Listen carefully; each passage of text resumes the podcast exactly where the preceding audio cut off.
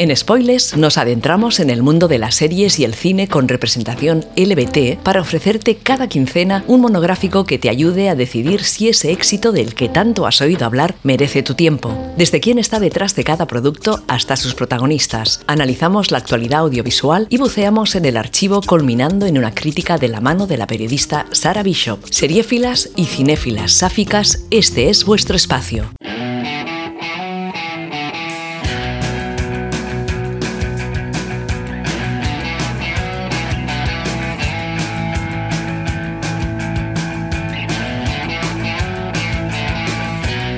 Hola y bienvenidas a Spoilers, un espacio donde analizaremos series de televisión y películas con interés LGBT. Mi nombre es Sara Bishop y os invito a compartir este rato de la mano de Inout Radio. Comenzamos.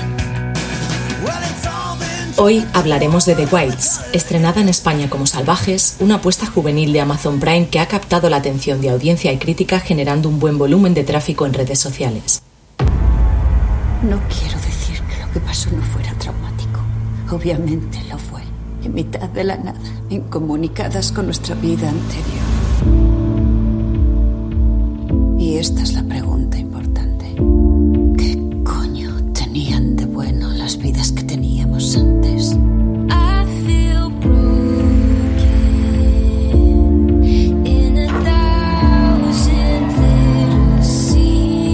Es como si a donde fuera la gente me exigiera cumplir con las expectativas. ¡Mayday! ¡Mayday! ¡Mayday! ¡Los dos motores están inoperativos y vamos a realizar amerizaje! Estamos atrapadas. Estamos en el siglo XXI, nos encontrarán. Mi vida está allí a miles de kilómetros, ¿vale? Diré que fue dramático. Pero ser un adolescente, eso sí que es un infierno.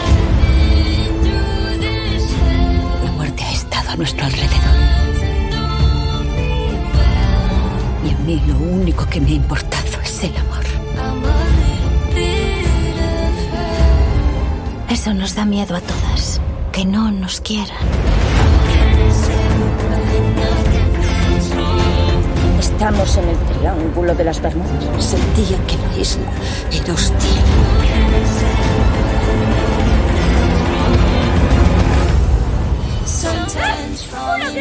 ¿Qué tipo de persona ve una isla llena de chicas y no manda ayuda? Su hija está dejando atrás un oscuro precipicio. Me siento mal por haberle mentido. Lo han hecho para salvarla.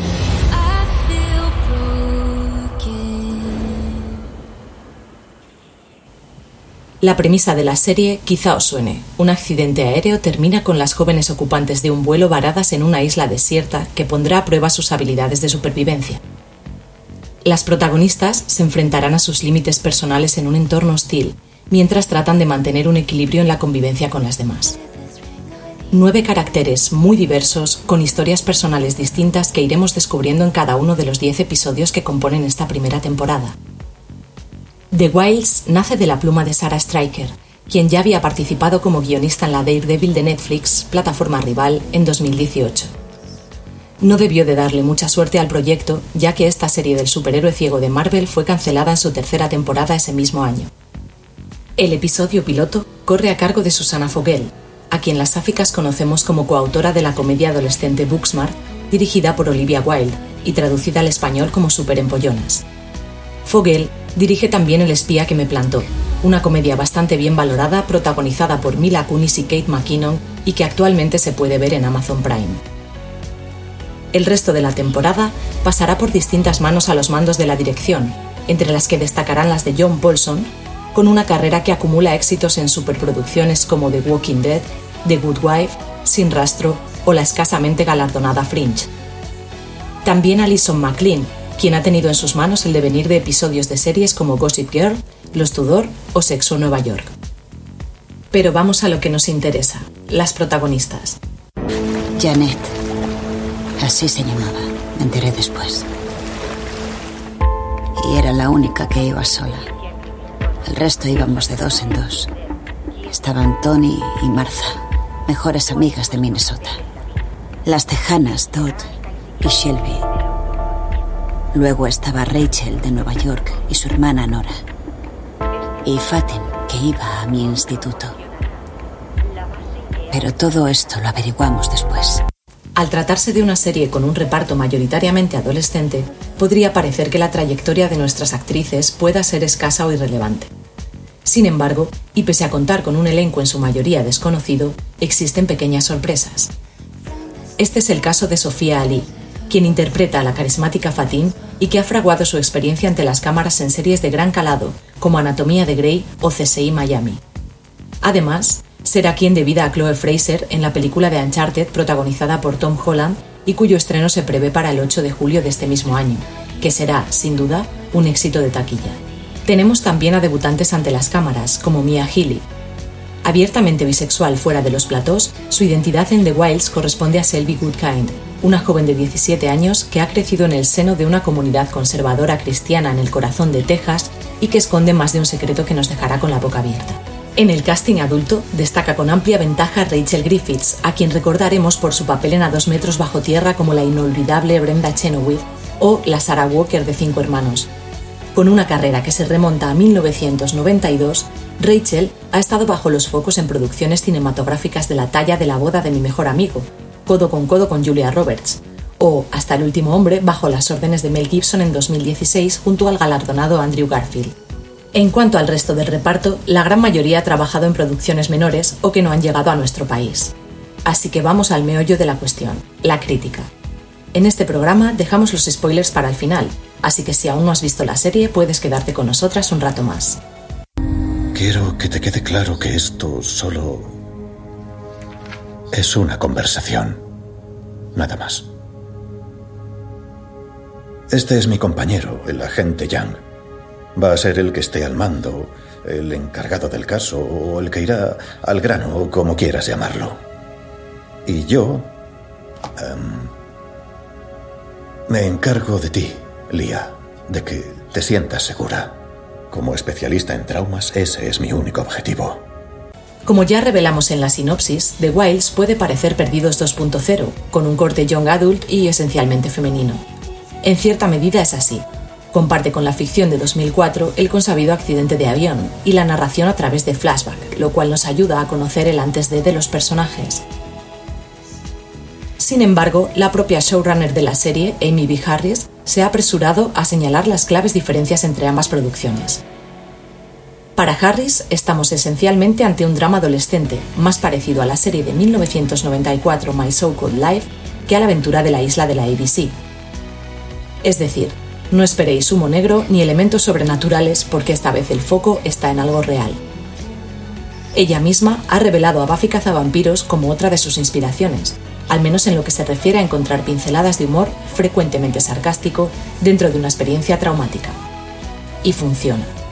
Durante los 10 episodios que componen la primera temporada, podemos apreciar con bastante precisión las causas que llevan a las chicas a comportarse de una determinada manera. Es cierto que al principio nos presentan un bonito cóctel de estereotipos, al estilo de las girl band de los 90.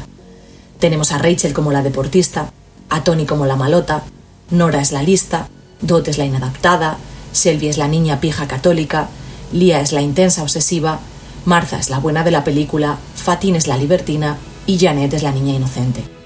Y todo sería muy superficial y anodino de quedarse ahí, pero por suerte saben profundizar.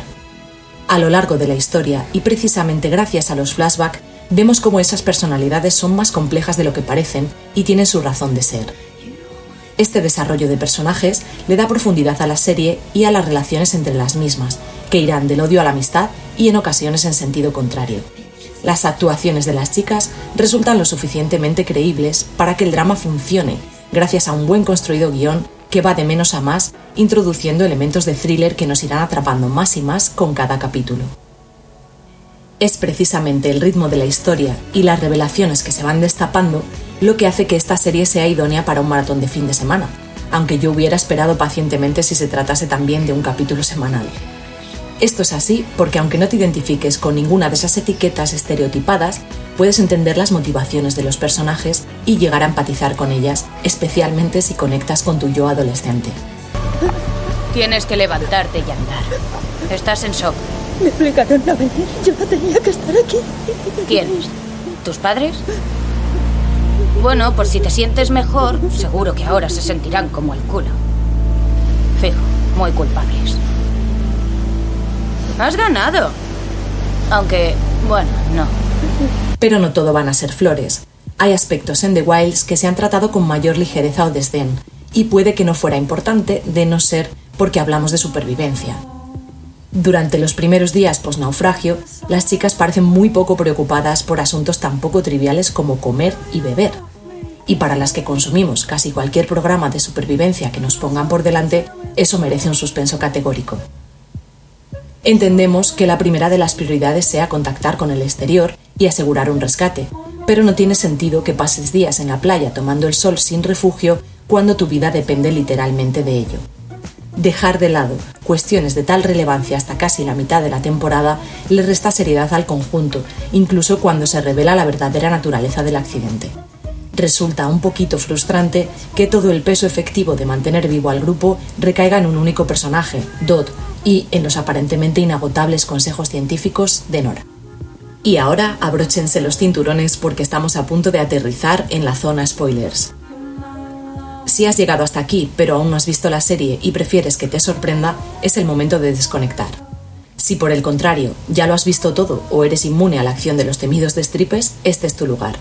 Tenemos otra gente. ¿La has localizado? Sí. ¿Sigue intacta? Sí, está bien. Dime qué es lo que ha pasado. Estamos investigándolo. Parece una mala gestión del equipo de transición. ¿Habéis bloqueado su teléfono? Por supuesto. ¿Y estáis totalmente seguros de que ha muerto? Esto es de hace tres horas. Uno de los puntos fuertes de The Wilds, quizá el más poderoso, es que no espera mucho a la hora de ir revelando sus cartas. El accidente de avión no tarda en destaparse como el primero de los pasos de un sádico experimento llamado El Amanecer de Eva que dirige una tal Gretchen.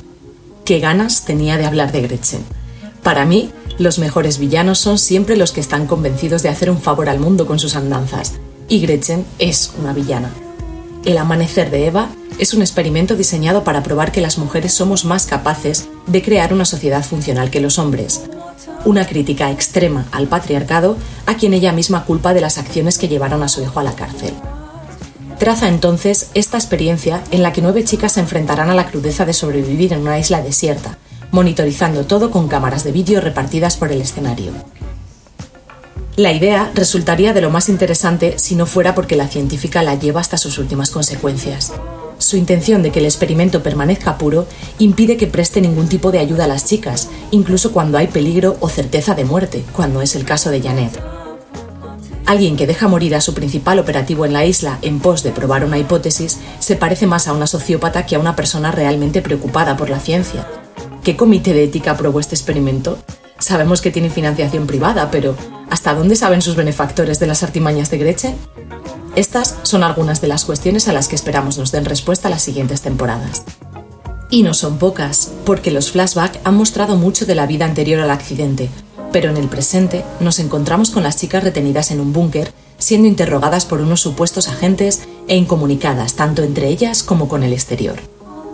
Sabemos, gracias a la obstinación de Lía, que existe otro grupo de control del experimento que se llama el Ocaso de Adán en el que se ha puesto a un grupo de chicos en la misma tesitura de las que ellas acaban de salir. Y sabemos también, por una breve videollamada, que los padres de las chicas ignoran la verdadera naturaleza de ese viaje. Con esta hay 16. ¿Por qué crees que solo encontramos lights? Todo lo que tiene azúcar se hunde porque el azúcar pesa más que el agua. ¿Y cuánto aguantaremos con 16 Coca-Colas? Depende del clima, del calor que haga Puede que una semana y media. Eres lista, ¿eh? Me encanta leer. Pues a mí no me gusta nada. Prueba a tener una hermana atleta. Te pasas la vida sentada, en aviones, en gimnasios, en las gradas. Solo puedes leer. Pero no tenemos ni idea de dónde está Nora, que no ha aparecido en los interrogatorios y la última vez que la vimos estaba a punto de echarse unos largos para rescatar a su hermana de las fauces de un tiburón considerable. Tampoco vemos en la línea del presente a Martha, cuyos objetos personales estaban en una caja que analizaba uno de los investigadores, lo cual no hace presagiar tampoco nada bueno. Creo que todas esas incógnitas han hecho a la serie merecedora de, al menos, una segunda temporada, que dé respuestas a nuestras preguntas y que, sobre todo, siga de cerca la evolución de nuestras chicas. Y gracias a los dioses han asegurado que los siguientes episodios ya confirmados van a centrarse en la historia de las protagonistas, ante el temor de mucha gente, entre las que me incluyo, de que nos presentasen el ocaso de Adán de cabo a rabo y nos dejasen a oscuras con los personajes que ya conocemos. Nos haremos ricas cuando nos encuentren. Si les denunciamos, aunque tú no necesitas la pasta. Hay que oír el agua. Estoy harta de verte la puta coleta. Parece que se cree mejor que yo. Entonces ve tú delante. Vale. Señor, misericordioso, danos agua para poder beber. Señor, misericordioso. ¿No me has dicho que me calle y escuche? No es igual. Cuando rezas, Dios guía tus sentidos. Tu Dios es de coña. Os lava el cerebro y esclaviza a las masas. Aunque así fuera y nos lavara el cerebro, ¿no crees que a tu cerebro le iría bien una limpieza? Que te jodan. Además, y por eso estamos aquí, la serie tiene representación LGBT. No solo en la figura de Tony, quien lleva su sexualidad de forma abierta y transparente desde el principio, sino también en Shelby, quien aún no ha sabido encajar quién es en una vida profundamente evangélica, más orientada a ganar concursos de belleza que al autoconocimiento y la aceptación. Es de agradecer la naturalidad con la que se trata el tema en la isla, cuando por unanimidad se condena la actitud homófoba de la rubia ante un comentario más o menos afortunado de Tony devorando un mejillón, esto de manera literal, no me malinterpretéis. Se nota la mano de mujeres directoras y se nota la generación Z a la que preferiblemente se dirige este producto, ya que hay una negación de clichés, como por ejemplo las elecciones de vestuario de Dot, que se pueden considerar tradicionalmente masculinas y que no tienen absolutamente nada que ver con sus preferencias sexuales. Está por ver si este tratamiento, si no favorable al menos correcto, se mantiene en las siguientes temporadas. De momento no hay lesbianas muertas porque las hetero lo llevan peor en esta serie, así que vamos a darle un voto de confianza y a esperar con los dedos bien cruzados que no nos decepcione. Creo sinceramente, y en esto coincido con la showrunner, que The Wilds va un poco de disfrutar del melodrama más que tratarse de una serie de aventuras propiamente dicha. Melodrama adolescente, que no se nos olvide, cuando todas estamos solas en el mundo, nadie nos entiende, nosotras mismas tampoco, y esta inadaptación deriva en encontrar un lugar en el que nos sintamos al menos algo mejor. Es precisamente por esto por lo que estamos ante un producto más profundo de lo que parece en un principio, pero que también sabe reírse de sí mismo cuando toca. Porque The Wilds abraza los clichés de anuario de instituto, pero les da suficientes vueltas para que tengan sentido. Y esto es, sin duda, mucho más complicado de hacer de lo que parece. El otro de los puntos fuertes de esta serie estriba en un guion que a veces parece meticulosamente planeado y otras veces peligrosamente a la deriva.